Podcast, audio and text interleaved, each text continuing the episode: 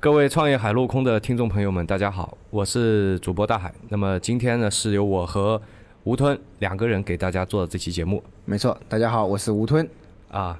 今天我们讲的这个话题呢，大家看标题就看到了。那我们对讲的是一个关于未来这个社会啊，嗯就更需要通才还是更需要专全才？专才。嗯啊，专才，对。那么未来这个社会呢，是更需要通才还是专才的这么一个话题？啊，是的。那现在其实职场上基本上可以分为两种人吧，就是一种人呢，就是大海老师讲的这个专才，专才呢对一个领域里面非常的精通精深，但是呢他会有一定的狭隘。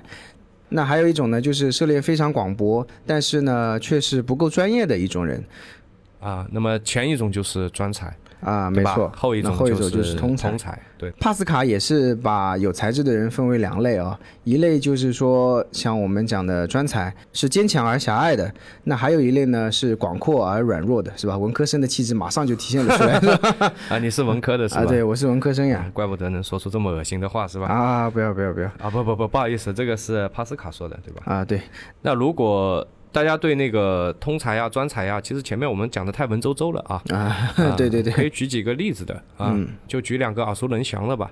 你看啊、比方说这个爱因斯坦，大家都知道的，啊，对，就他应该是属于一个通才，嗯，没错，啊大家都记住他的是，物他理是一学个上的大成物理就学家，嗯对，是一个大物理学家，对吧？嗯，呃，相对论啊什么的，这个是大家都知道的，但是他其实并不是一个专才，只是嗯由于他其中一个点太过于光芒闪耀了，把其他 的这种都盖住了是都吧？盖住了。对嗯，实际上爱因斯坦他也是一个运动健将，对吧？啊，对，是的啊、然后他搞科研搞得累了的时候，他就会去拉小提琴。啊，对，对，那那个年代没有小提琴考级啊，嗯如果有的话，应该也蛮厉害的一个人。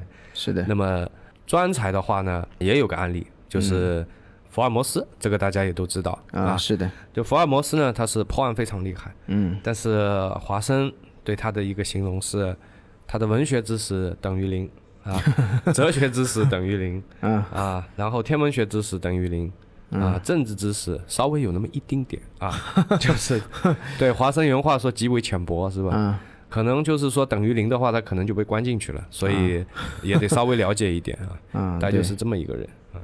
但是其实也并不是说那么绝对啊。你嗯像，比方说福尔摩斯，他破案运用的技巧肯定不只限于他的侦探侦查能力嘛，还有其他的一些，比方说化学、物理学，是是是，对吧？肯定是会结合一些其他的学问，只不过他的呃极端太极端了对，所以我们今天讨论的这个呢，不要说是玩文字狱在那里，啊。对对对，对，并没有一个明确的界限，是说的啊，你过了这根线，那你就是通才了，嗯，啊，你在这个线内，你就是个专才，没有对，是相对而言的对，。只是相对而言，嗯，那比较有意思的是，其实通才和专才之间有互相羡慕的那种感觉的，就是古希腊人呢有一句俗语啊，说狐狸呢是多才多艺的，嗯啊，但是刺猬呢只会一个看家本领，就是缩成一团，对 吧？是的，啊，但是有趣的是呢，有些人啊，他明明是狐狸类型的人嗯啊，但是他又特别想要刺猬那样的看家本领啊。啊，这个就有点像什么呢？有点像我们中国这个有一本很有名的书吧，《围城》，对吧？啊，对对对，呃，这里面说的就是墙里的人呢、嗯想出去，对，想出去，嗯，然后墙外面的人想进来。是的，其实，呃，这个在通才和专才这个两类人中间也是这样的，嗯就是专才呢会很羡慕通才的这个知识广博，嗯，而通才有时候啊，就会在夜深人静的时候吧，嗯他也会在 心里自我在，思考是吧？对他，他经常会想，啊、嗯我该不该再啊拎几个点出来，我把它做的更深一点，更专业一点。对啊，哎，大海老师这么一说，我觉得这个情况在我们团队里面就已经是存在的，是吧？那就是敏捷，啊，为什么？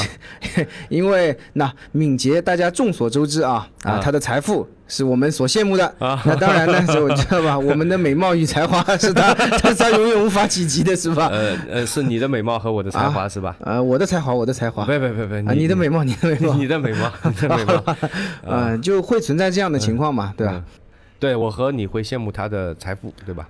就我啊们只是在我们这个小小的这个圈子里面，我们的一个小小的宇宙里面啊，嗯，然后我们是这样一个生态，反正就是，对他会羡慕我们吴吞的美貌，羡慕我的才华，然后我跟吴吞都羡慕他的财富，大概就是现在这样一个情况。其实很像，跟那个、就是我们会忽视掉自己拥有的东西，然后去羡慕还没有的东西。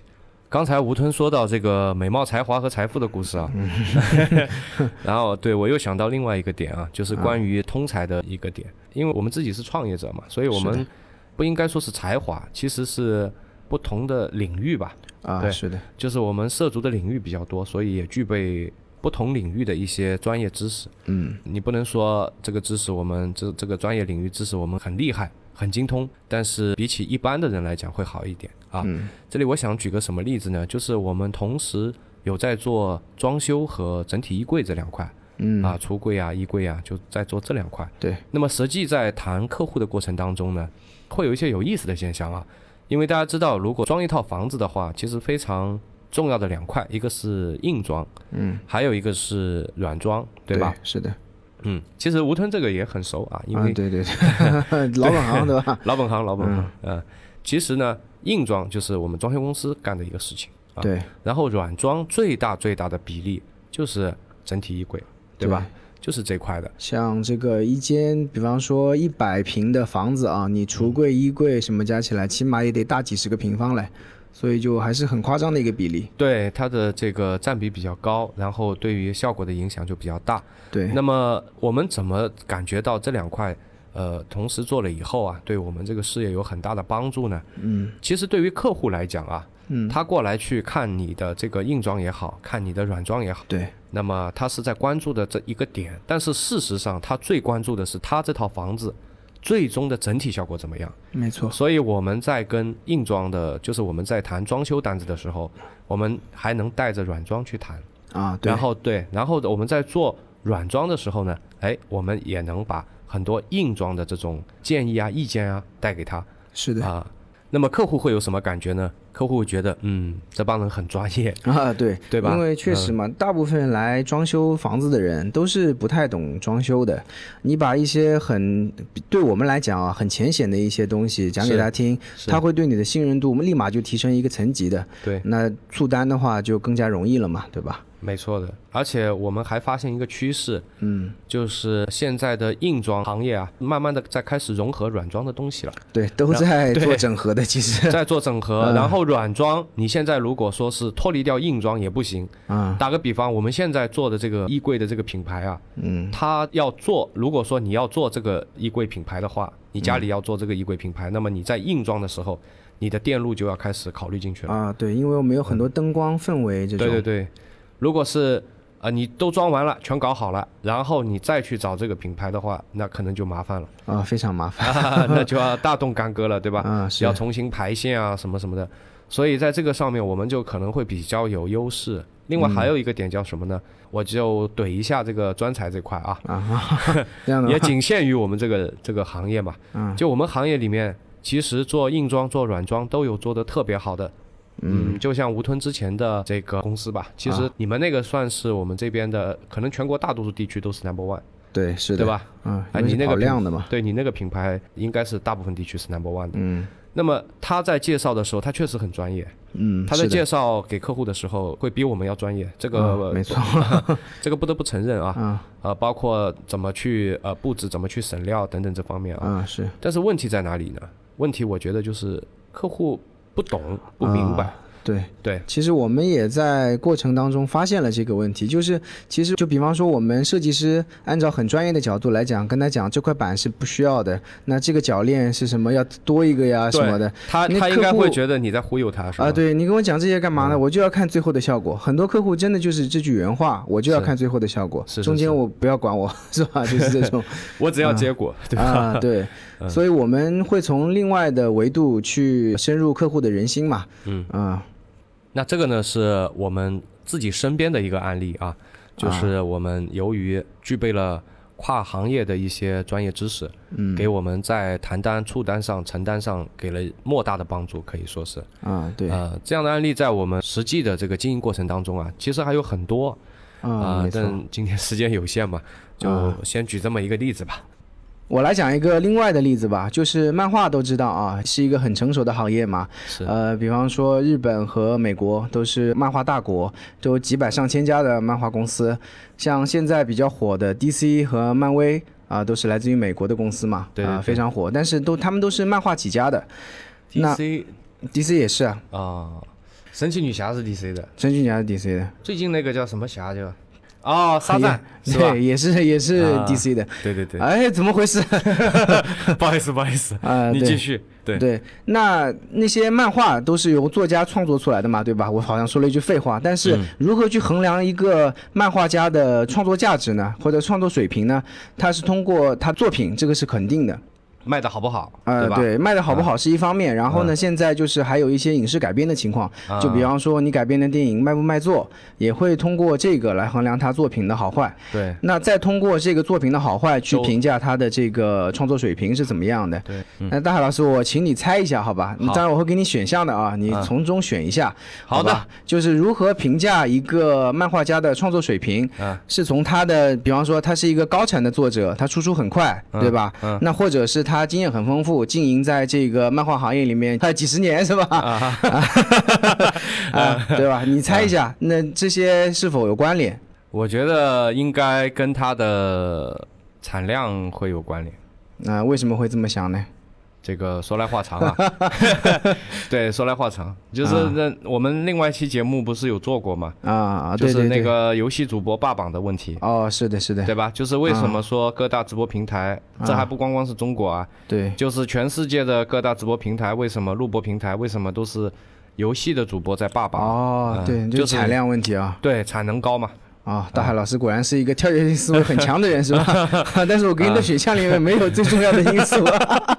你他妈套路 我！嗯嗯其实最重要的因素是这个漫画家的涉猎程度。嗯就比方说，一个漫画家他出过很多类型的书，嗯呃，有科幻呐、或者奇幻呐、或者是一些很少女嗯的，是吧？又或者是一些喜剧、犯罪的、各种各样的。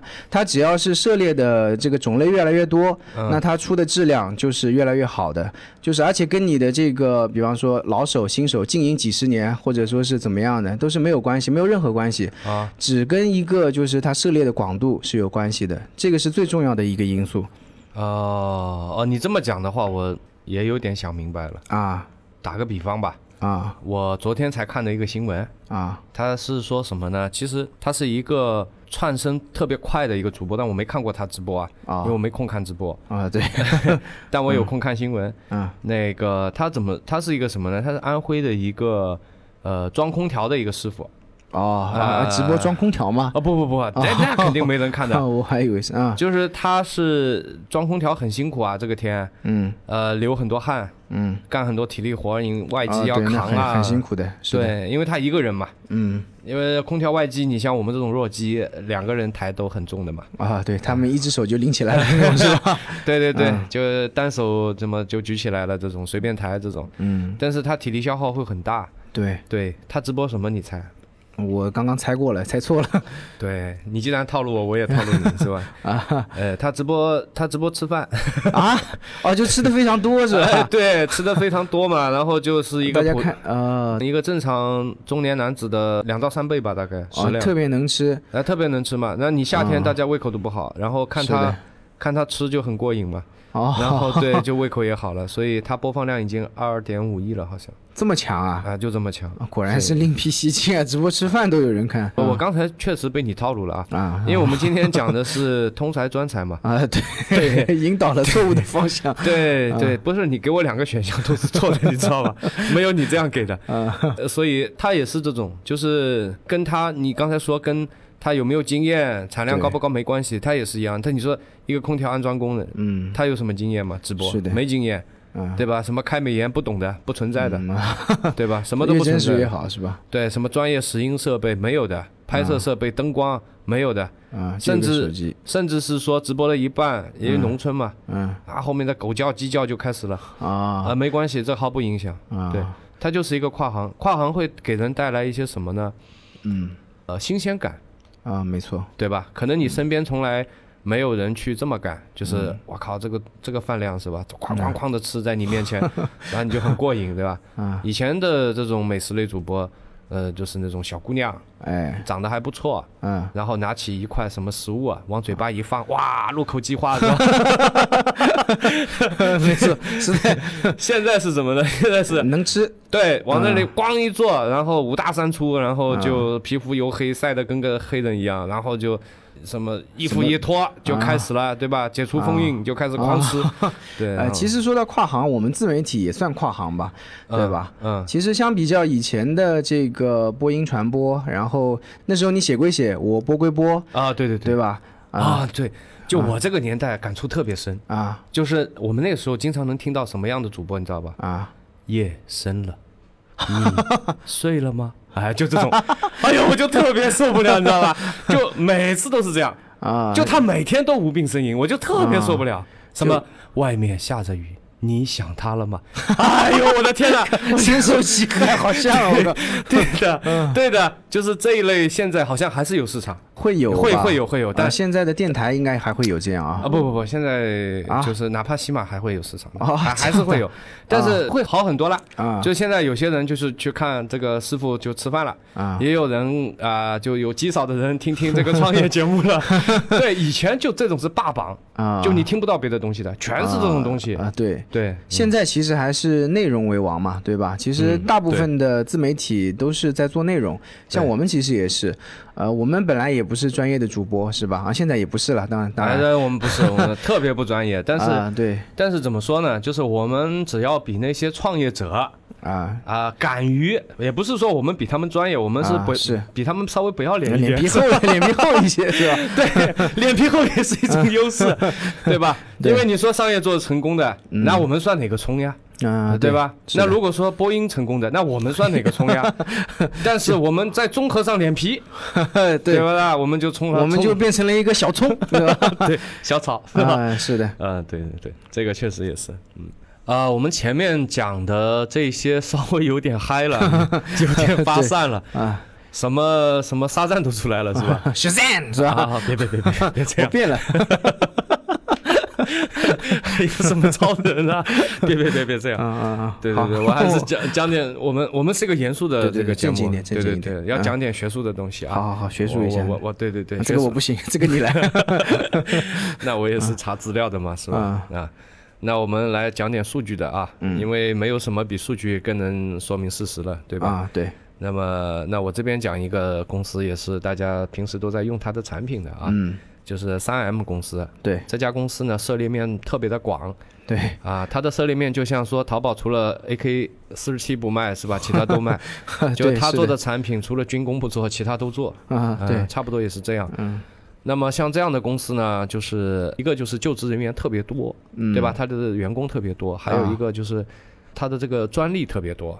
啊，是的，因为做的它的品类很多嘛，是吧？那什么口罩呀、净水器啊，什么都有。啊，对对对，空气净化器啊，什么胶带呀，算算算，这个不 把报它了产是品报完就一个小时以后 了，啊，我们不报了。好好好，啊，对，就有一些机构嘛，就吃了饭没事干的国外机构是吧？嗯我经常这么说的， 国外有很多这种吃了饭没事干的 我机构们。全靠这些机构来 对对对对对拿到数据是吧？呃，我们的节目能生存下来，全靠这些吃了饭没事干的机构啊。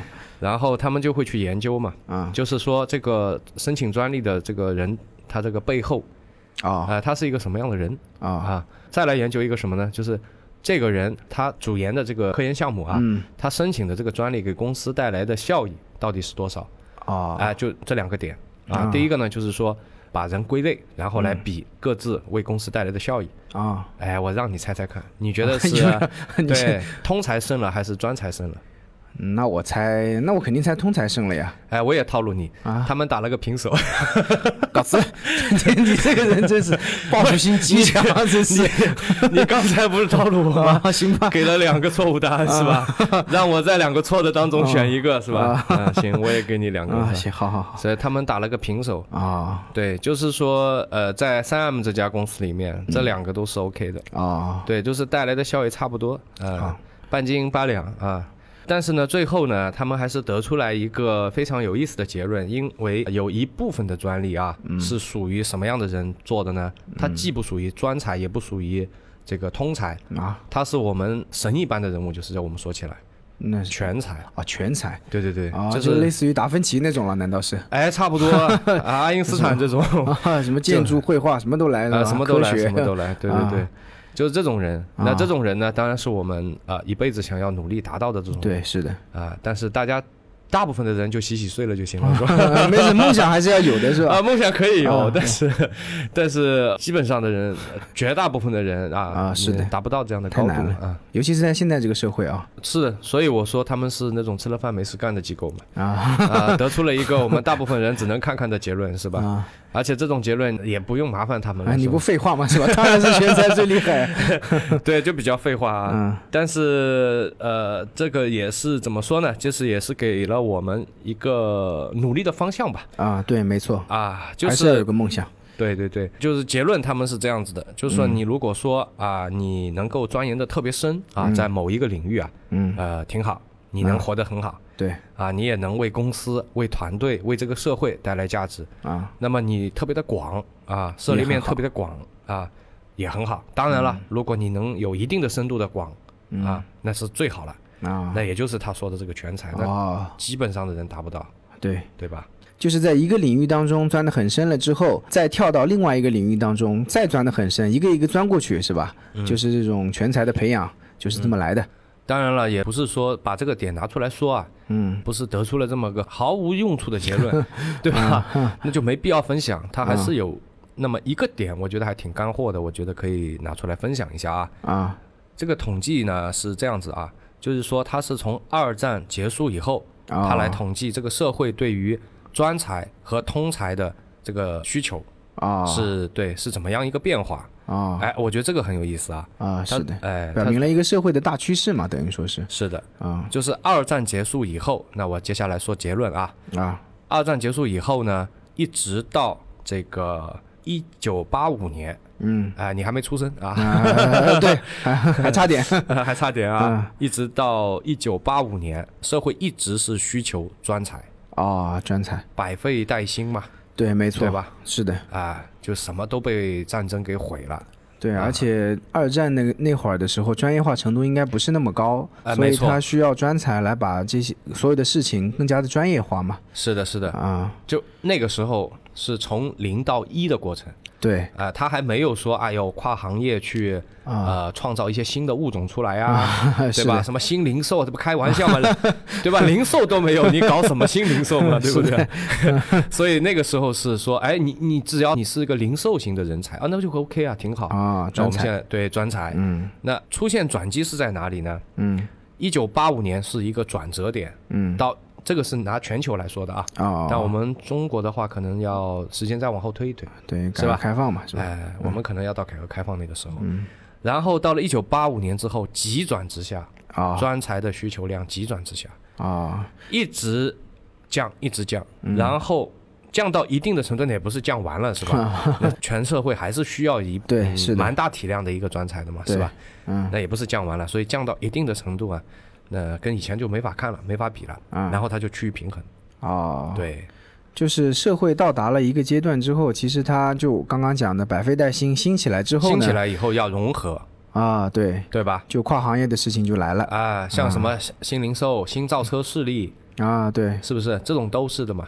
是什的啊么包括像现在说的这种什么社区电商，什么门口的什么美团买 菜，你说它是个菜场呢，还是个网络公司呢，还是个外卖呢，还是个什么 呢？你说不清楚，嗯，是的，对吧？你说不清楚的。嗯所以对像滴滴打车，你说它是个什么呢？你说不清楚，啊，所以就开始这种大量的融合。嗯其实，在那个时代的话，也就是硅谷的公司大量崛起的这个一对个过程啊。可能也是互联网刚出现的时候吧，最早出现，包括一些电子产品刚刚成熟出现的时候对，但我话还没讲完。啊，那么，我们认为它到一九八五年急转直下，嗯，然后降到一定的这个点平稳了，L 型找底，对吧？啊，那我们之前不也在说嘛，我们希嗯望我们是 L 型，我们现在是一个 L 型经济，是吧？啊是的就是长期的可能会比较低迷啊，但是专才比较惨，它并不是 L 型的。嗯，它平稳了一段时间以后，到了二零零七年又开始急转直下了，还要降 啊，呃，还降还我还降以为它又要稍微升一下了对又在降了。啊其实这一波的下降啊，我觉得还是可以理解的吧。啊什么原因呢？是因为互联网的广泛普及。哦，对，零七年的时候啊，对对啊对对，是是是，你就拿我们自己打个比方吧，嗯你看互联网的普及导致了一个什么呢？就是我们的社交面更广了。嗯， 你像我们以前怎么可能呢？哈哈，对去认识全国各地的这些朋友，啊，包括各个领域的一些专才嘛。我们对说的是的专才，就像我们做滴答的时候，嗯我们做硬件设备，嗯，你要找懂硬件的，啊对对对，对吧？懂设备的，是的，然后懂那个一体机方面的东西的，嗯懂摄影方面的，就是这个关系到打灯啊这种东西的，啊，这不对，可能嘛。其实不是说我们有多牛，而是说由于互联网，我们的触角更广了，我们对可以认识更多的人，对，可身以边认识正好有这样的人，对，可以认识更多的这种专才嗯啊，甚至说有些问题啊，就是没有淘宝之前，嗯，你怎么可能嘛，哈哈， 对对吧？对对对对对，说到这里，我给大家就是说一个我自己的一个心得体会吧。啊，呃，因为我自己是隔一段时间我就会转一下这样子的，去试一下一个新的领域。那我去转行的时候，我对这个产品，我对这个行业不了解，那我怎么办呢？嗯我一般是这么干的，但我先要想好啊，比方说我现在要去做这个事情，嗯那我会先去阿里巴巴啊，啊，然后我去找到这个产品的产业带嗯啊，然后我再会去，因为阿里巴巴会把那个老板的电话给公布出来嘛啊，，是的，所以我就直接打电 话，啊，我就直接跟这些产业带的老板聊。当然，我是一个客户的身份跟他聊，嗯这里肯定有一些小技巧了，我就不说了，是吧？ 啊，说了人设崩塌 啊。所以，对，基本上你十个电话打下来啊，哎，你就基本有数了嗯，好厉害，啊。别别别，然后接下来干嘛 呢？接下来由于我们的交通啊又是特别的的方便了，对不对？啊所以有高铁嘛，嗯然后聊完以后，啊，就买那个高铁票了，啊就直接去产业带啊，好厉害，啊。别别别，执行力好强 因为之前我干过一次的，啊，就是有一个新的领域，嗯，呃，我特别陌生，然后我就通过这个方法啊，后来我是去到了深圳，我在那边待了有差不多一个月不到吧，嗯啊，把整个东西全部搞清楚，嗯回来的时候还带了一个大师傅回来，啊。哎，然后就这个事情就搞定了，啊这个在以前是不敢想象的，其实大海讲到这里，我在想，为什么专才会越来越少？就是因为现在不管是信息的传播，还有交通更加方便了，所以说，即使你在这个领域里面获得了很大的成功，或者是很多的成就，其实很容易是被模仿或者学习到的。你看大海是吧？就打了十个电话，然后出去一趟，就可能把人家五年、十年所学习到的知识，从实践当中学习到的知识啊，一下子就给学过来了。所以专才越来越少，我觉得是一个社会的趋势吧。那其实刚刚大海讲的是他个人的一个工作状态吧，我觉得，嗯包括我们团队里面也是这样的，像我还有敏捷，我们应该都算是通才吧，对吧？ 如嗯差不多果强行要归类的话，那归个是通 是才，是对吧？是除了个人呢，其实社会上还是有很多这种通才型的公司的，就比方说黑泽之前讲过一期节目，对吧？？雅马你啊哈叫是雅吧？马哈的，啊你这个太 变态了。从修钢琴开始，嗯就一路干到了什么摩托车呀，修钢琴修不过瘾，做钢琴啊了。对， 雅马哈钢琴其实呃，很很厉害还的。有电子琴，雅马哈对电子琴，他做的其实产品都很好啊音这个是箱啊， 电子琴做做不爽了，做音箱，啊然后做摩托车、对对对，发动机、嗯，游艇，啊，净水器，净水 啊什么都有，是吧？对对对，反正大家可以去回听一下这个黑泽那期节目啊，我们就不多做介绍了。还是有一家公司，因为我作为一个资深的网瘾少年，是 吧？啊，你终于承认了，我现在这个人设就是暴露了就暴露了吧，是吧？好好好，果然脸皮厚啊， 资深的一家游戏公司嗯啊、现在是游戏公司啊，但是它一开始的时候并不是一家游戏公司，大家应该知道叫任天堂，在日本啊，不管做哪个行业，都是一家很受人尊敬的一家企业。嗯，它一开始啊，我就不叫你猜了，大海老师啊，它一开始是卖那个你想都想不到的，是啊卖那种纸牌的等等等等，我对我是任天堂的粉啊丝，这样的吗？对对对，你就不要让我啊，猜原了，来是这样啊！是啊，献丑了，献丑了，没事我以为你没事不知道。 我在玩 Game Boy 的时好候，好好，我还你还在在读小学。穿。我小学玩 Game Boy，啊，你还在穿开裆裤呢， 告辞了，告辞 了。你看看这个节目里公然有人倚老卖老，是 吧？太过分了那本来就是嘛，啊！是不是？啊，对，那对于大海老师应该是比较熟悉了。那我们很多听众可能还不熟悉，我还是稍微讲一下嗯。啊，作为一个网瘾少年的一个很自豪的一些东西吧，啊，对吧好？好他一开始是卖一个纸牌的，纸牌呢是用来赌博的那种。他因为有专营权在日本，但是后来渐渐渐渐的呢，这个纸牌没人玩了，大概也就是在五六十年代吧，就没人玩了。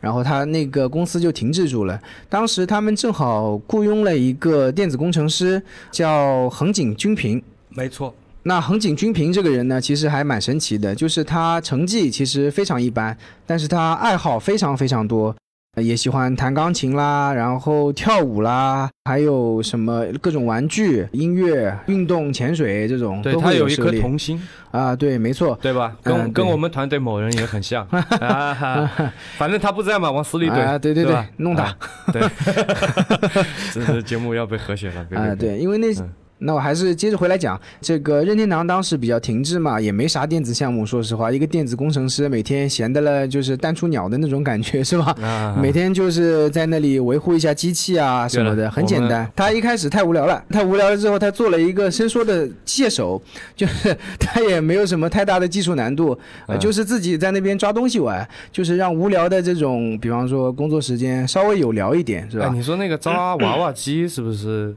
在哎，一？有联系，有对吧联系，嗯是的，他就是研究了这个东西，然后抓自己的一些东西。嗯那后来这个东西被老板发现了，我觉得这个老板也非常厉害啊，不但没有谴责他，就反而觉得这个东西很有意思。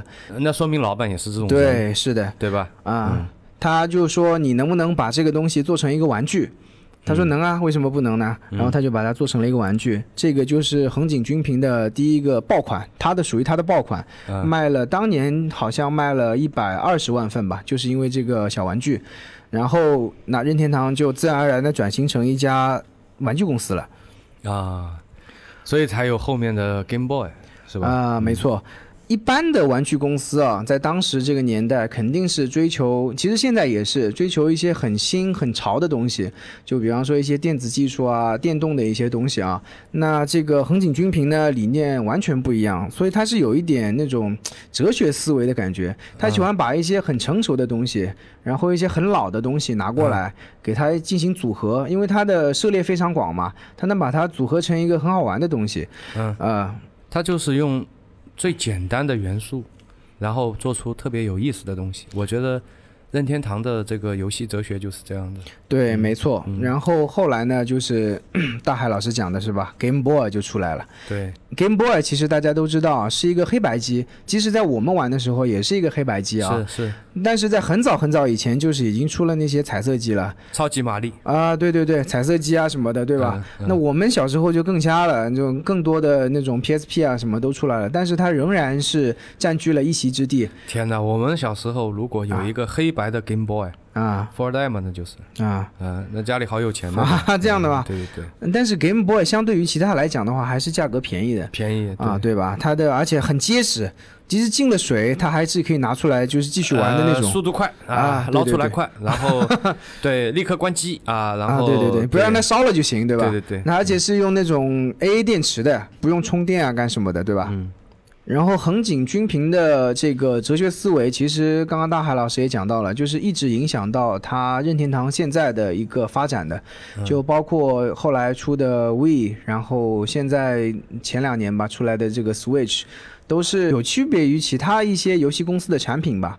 不是说往高精度、高科技那上面做，他是觉得会有一些，你比方说这个 We 啊，它的分辨率其实是很低的，对，然后呢，它本来只是一个汽车加速度计，然后和一个陀螺仪用在手柄上这么一个游戏机，很简单的一个东是的西是，的只是是的把它进行一个组合，是的。所以我觉得是挺厉害，区别于其他的一些公司。 We 呃的话，其实拯救了任天堂。任天堂是一家极其起伏的公司，啊，对，对啊，对对对，对。由于它呢，它其实是什么呢？嗯，它在做游戏，但是它的游戏跟别人家的游戏就不一样。啊，完全不一样，对，这个方基向不一样基，于它公司的文化，对因为它实际算一个玩具公司，对，呃，转型过来的，啊，所以跟你像跟索尼和跟那个、呃嗯微微软嗯软微软做的就不太一样，因为那两边做游戏就是疯狂的在那里怼砸画钱，怼画面砸钱，对。对，是的，然后啊、呃任天堂的概念就是玩具应该是老少皆宜的，对，没错，所以他在推那个，那我这里要暴露了，我也是一个任天堂的一个粉 丝，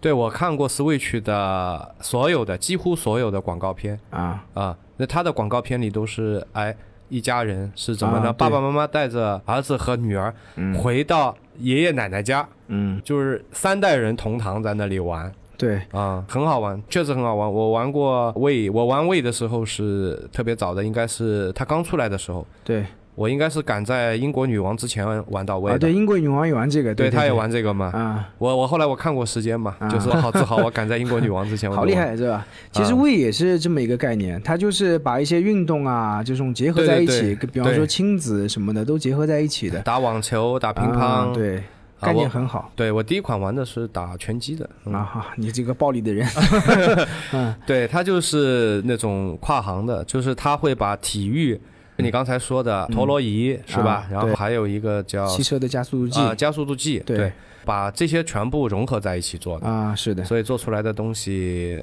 别具一格吧，就是对，很吸引人。其实呢是这样子，像任天堂这样的公司啊，嗯它相对于索尼、相对于微软的话，嗯，其实它是一个通才型公司嘛，对，没错，所以它的产品会特别的不一样。嗯比方说，它没有像大多数的游戏公司那样去怼画面，嗯，所以它的成本就控制的还可以。非常低，可以说是对的，嗯，不管是 Game Boy 还是这个 We 还是 Switch，其实对都是一样的。是的，他们的主机的这个造价成本都很低，是的但是它的售价都不便宜的，啊，对，所以它的利润会很高。其实啊也就说了、说了一个什么呢？就是由于通才型的公司，它涉猎的面很广，所以它创造出来的往往是新物种，嗯对，新物种就避免了这个市场上的红这种就比较红海的竞争吧，它就开辟了一个蓝海，对吧？对，是，啊，他没有必要去说我跟你打性价比啊，我也不跟你去打什么这个价格战，对吧？嗯啊，就像乔布斯开辟的苹果手机是一样的，对对我直接做一个新物种出来。对，这个东西我有，你没有，哎、吧对，，所以你看，我创造一个自己的一个生态，是吧？嗯然后我有百分之二十的销量，拿走了百分之八十的手机市场的利润，是吧？是所以任天堂也是这样的一家没公错司，对。所以通才型的公司还有另外一个好处就是，往往这种公司的利润率啊，非常高，哎，都不会太差。嗯，是的，，对。那今天我们啰里吧嗦的也讲了很久了啊 啊，对，讲了一大堆的这个案例啊。啊作为粉丝的话，也讲了一下自己，对吧？一直很崇拜的这个游戏公司啊，。是，那讲到最后，我们还是总结一些有用的信息出来吧，好吧？ 行啊，就是听众听了觉得，嗯，我分析一下啊，然后觉得他应该怎么去做，啊，好好。吧？是的，那我们在节目最开始的时候也讲到啊，就是帕斯卡讲的那句话嘛。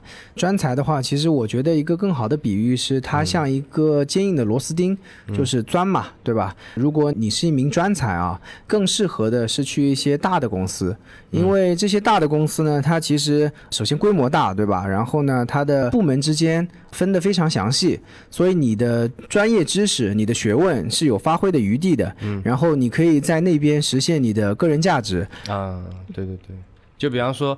像这种公司里面，你是写代码的，他就不对会让你去对对去没错干别的事情。对它各项事务之间都有衔接人的嘛，就是一些杂事、一些琐事，不需要你自己去干的。是的，嗯就是你只要专心做好你的事情，那就可以了。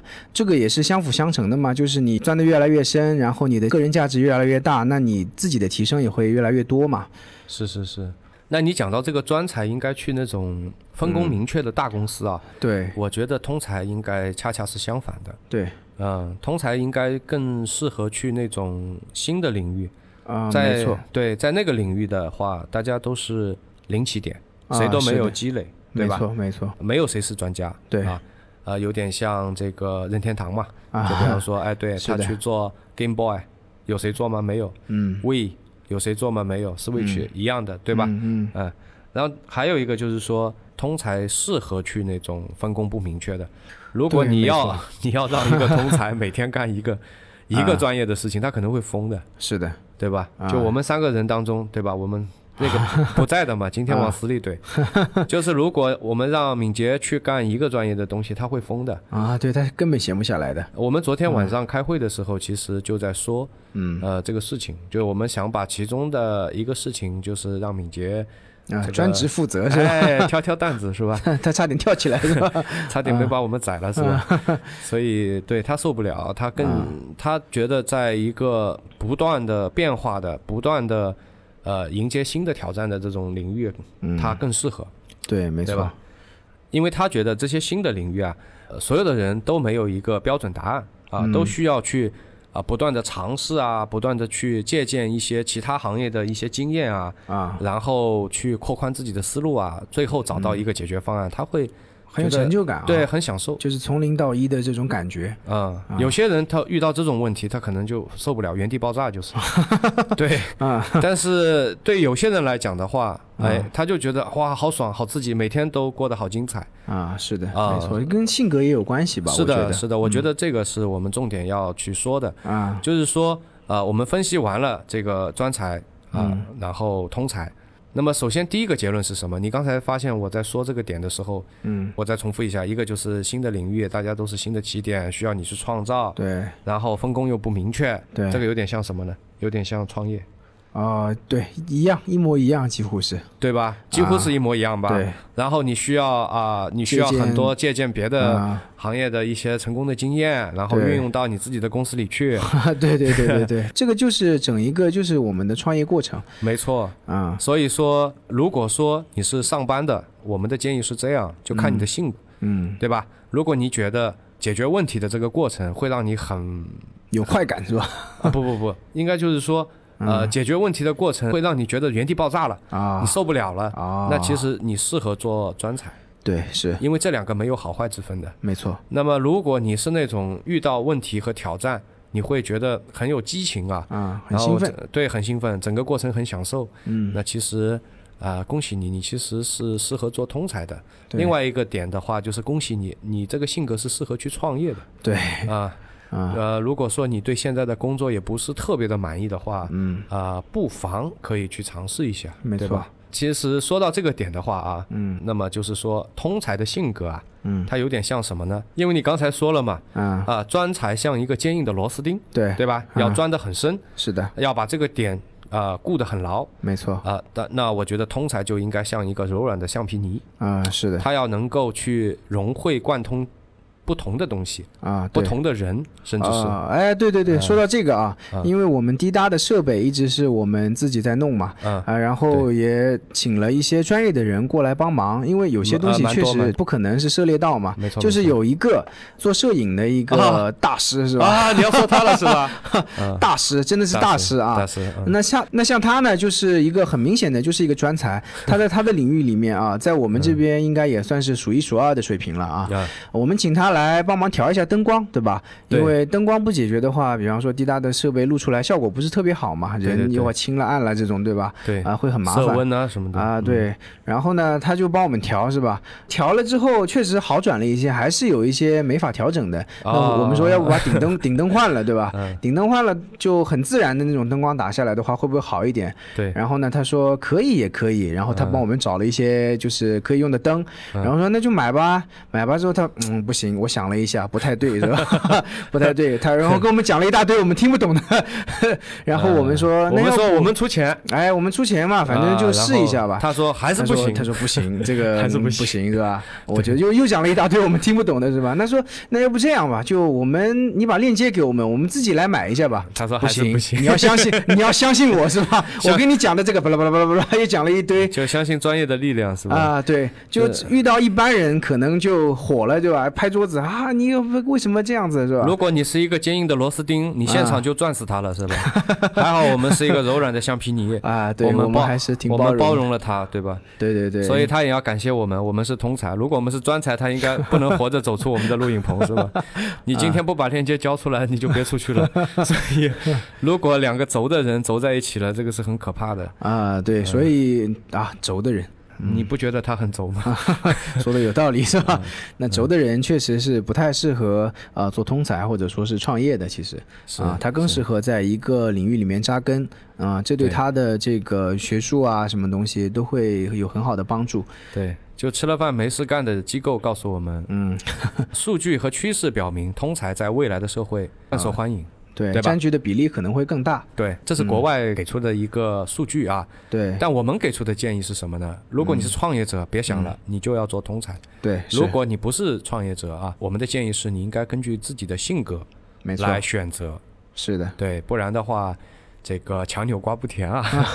嗯对， 因为之前也讲到嘛，就是专才和通才对社会的贡献其实是一样的，在一家公司里面也是一样的，所以就还是看自己适合做什么样的事情嘛。是没有对错，只有适不适合。对，没错，对，所以这期的话，其实希望吧，我们把这个问题说的比较明白了。啊、对，对应该还是比较明白了 吧？也希望这个内容对听众朋友有帮助啊，对，是的，啊、今天录的还挺开心的，因那为我明天们 不在， 呃我讲的话明显变多了是吧？没有没有，我什么都没 说啊。最后这句好话是行啊你说的，好好好，好那吧？行吧，啊，那好，那我们这期就先说到这里了好，那大家拜拜拜拜。啊。好，好拜拜。